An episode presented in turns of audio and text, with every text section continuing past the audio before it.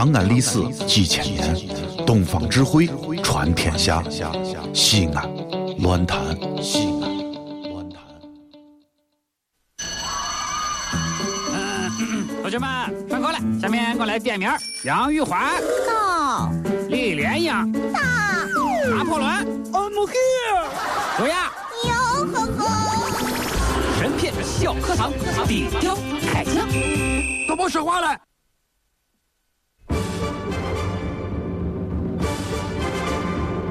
人家是大碗喝酒、大块吃肉的梁山好汉。莫非你就是那山东及时雨宋江宋哥哥？人家是杀富济贫、替天行道的英雄豪杰。豪杰，豪杰。莫非你是那倒把垂杨柳的花和尚陆哥哥？我操，人在江湖，身不由己呐。这样，出来混，迟早都得花。梁山好憨齐居神片，卓亚乐天儿带你感受快意人生。神片笑课堂《睡护专》即将播出，敬请期待。期待。该出手时就出手啊！风风火火闯九州啊！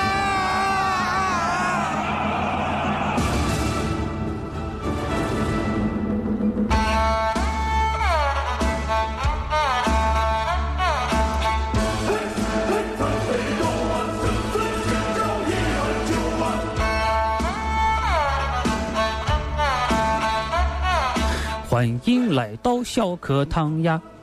哎，怎么不跟跟着唱呢？这是，唱什么唱呀？你跟你没赶紧说气势了。跟你说，今天课题是什么呀？今天我们的课题就是，当林教头遇到了洪教头，哎，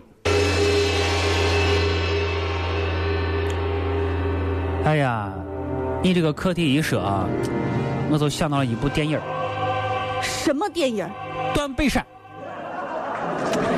你怎么没事干？你瞎想什么那呢？当林教头遇到洪教头这样的句式，好像这是好兄弟。哎呀嗨，话说这林冲啊，嗯，这个经历了呃方方面面的窝囊，九九八十一难，人这窝囊的走了。嗯，这窝囊的走了以后呢，你说他的心里到底是一个什么状况？哎，心里应该是倍感焦急，五味杂陈，而且很很生气呀、很生气。他没有气自己，他气的都是别人。他虽然很生气，但是人家没有生事，嗯？对不对？当时啊，两个差人啊押着林冲来到个地方沧州，中途要经过柴进的庄园。哎呦，嗯。柴进可以啊，柴进可是当时的富二代呀、柴大官人啊，江湖上唤作小旋风啊，传说家里面得是有丹书铁券。是不是？哎，没错啊，丹书铁券也可以叫实属铁券、嗯啊，相当于护身符啊。简单一解释就就是护身符，只要不造反，你干啥都可以啊。因为柴进是大周皇帝柴世宗的嫡派子孙，柴世宗因为把皇位让给了这个宋太祖赵匡胤，嗯所以宋太祖呢就赐给他家这个实属铁券，所以柴进的庄园啊就是个独立小王国，挺好啊。没有人敢欺负他。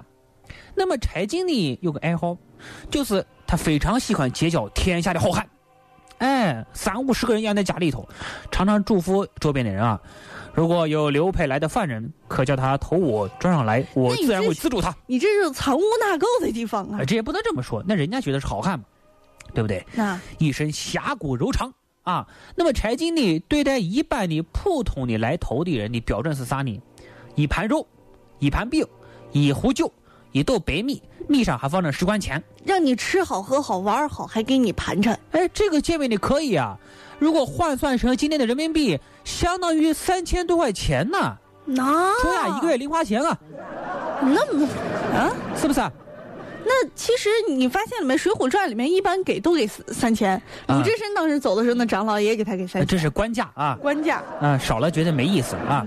但是现在呢，林冲来了，手下人还按这个惯例端上来。当时柴进就批评说啥人了：“你们这些村夫不知高下，教头到此，赶紧杀羊相待，快去整治啊！”就是林冲来了，咱得更客气了呀。不是你怎么就认识林冲了呢？呃，你你怎么就知道的啊？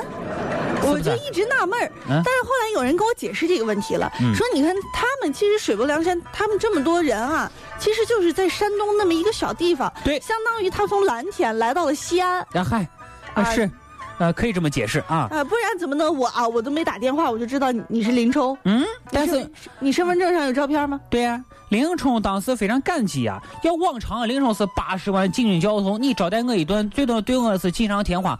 但我现在不一样，我现在这个状况，你对我这样好，就是雪中送炭啊啊！林冲当时是饿着肚子在酒馆里等了一个小时，没有弄到吃的，空着肚子走了两三里路，柴进不在家，又走了半里多路遇到柴进，又往回走了半里多路，一路回来啊，这个时候已饥肠辘辘了。嗯，明摆着他就是等柴进呢。是不是？所以林冲那儿感激的稀里哗啦的，哗哗哗哗啦的，嗯，是不是？哎，大官人，哎呀，你对我太好了。不要客气，没事，我就是有钱。我跟你说，我这个人一辈子没有别的优点，就是有钱。再一再换一步说，你说有钱的人多了，对不对？愿意给你花钱的人少吧？啊，你现在碰上我啊，我有一分钱给你花一分钱吃喝大大哥别报报销了不？啥个报销？好，我知道了，大报报哎呀别回去，哎呀，大哥，咱能不能哎先吃再说？哎，林冲饿的不行了。哎，吃饱喝足之后啊，柴进府上一个枪棒教师嗯叫洪教头来了。洪教头当时打扮的，用现在话说就很不羁，歪戴着一一顶头巾。嗯，挺着肚子来到后堂。林冲心想，这人肯定是大官人的师傅呀，就上去呀，自己主动的示好，跟他打了一声招呼。没想到洪教洪教头啊，不睬他，也不还礼。林冲不敢抬头。这时候呢，这个林冲啊，就让洪教头坐，洪教头也不客气，就让在林冲旁边坐下来了。那么洪教头啊，当时当着林冲的面就嘲笑林冲啊，你就是为了吃喝来到府上的啊，嗯就有什么追求啊？对不对？那么林冲呢，当着心里怎么想呢？林冲心想，哎，你说对了，我就是为吃喝来的，林冲也没什么骨气呀。是不是？所以这个时候啊，洪教头是越来越发狂，哼，你还是教头，跟我一个头衔，来，咱们敢不敢比试比试？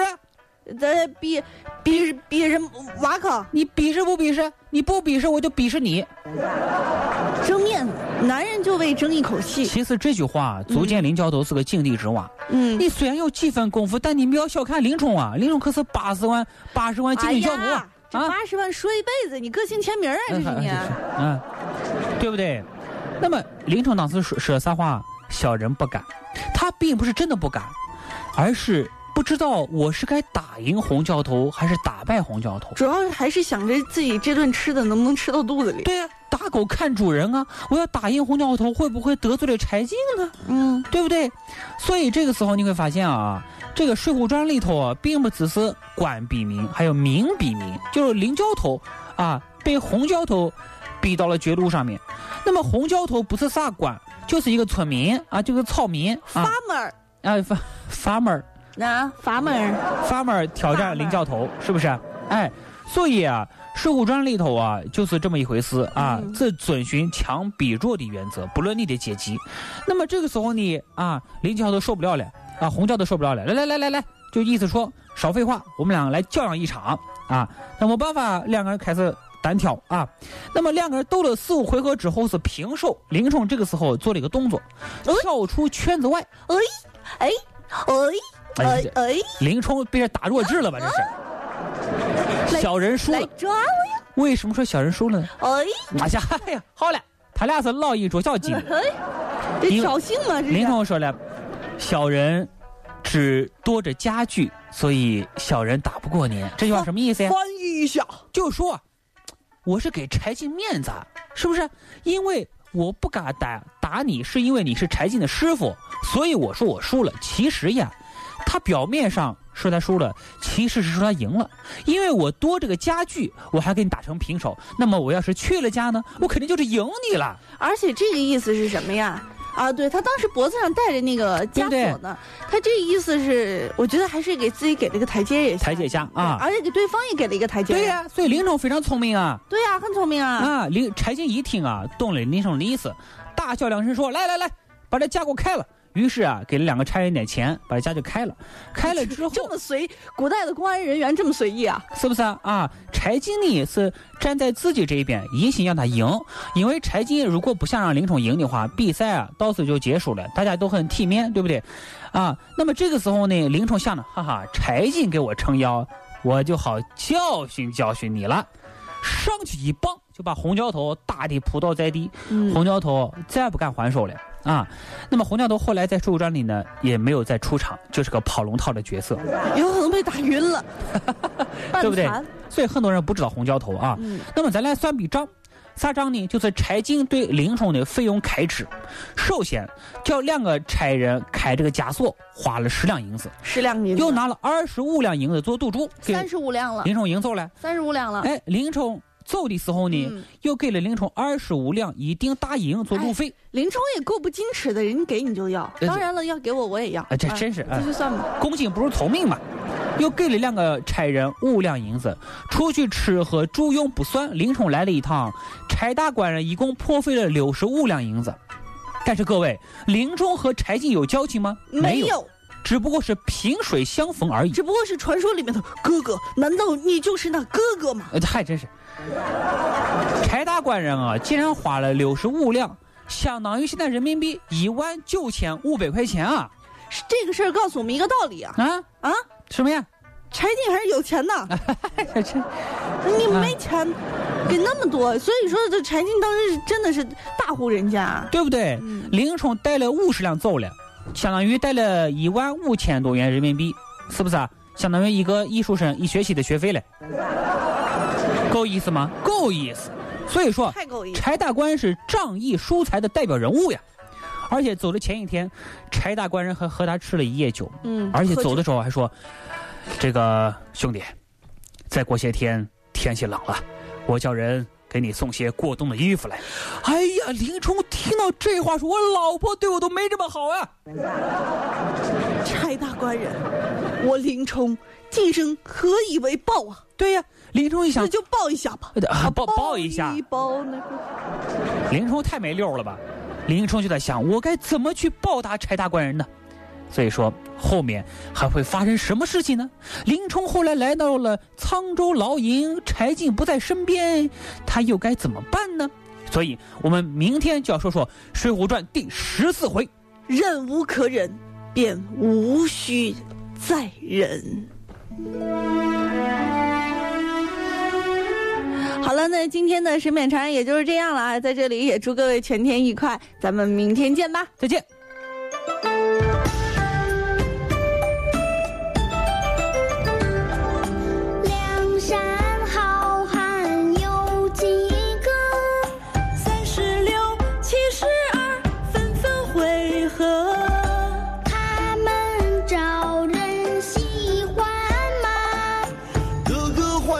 怀绝技，人人有性格。传奇为山。全世界只有一个说陕西话的电台，就是西安论坛。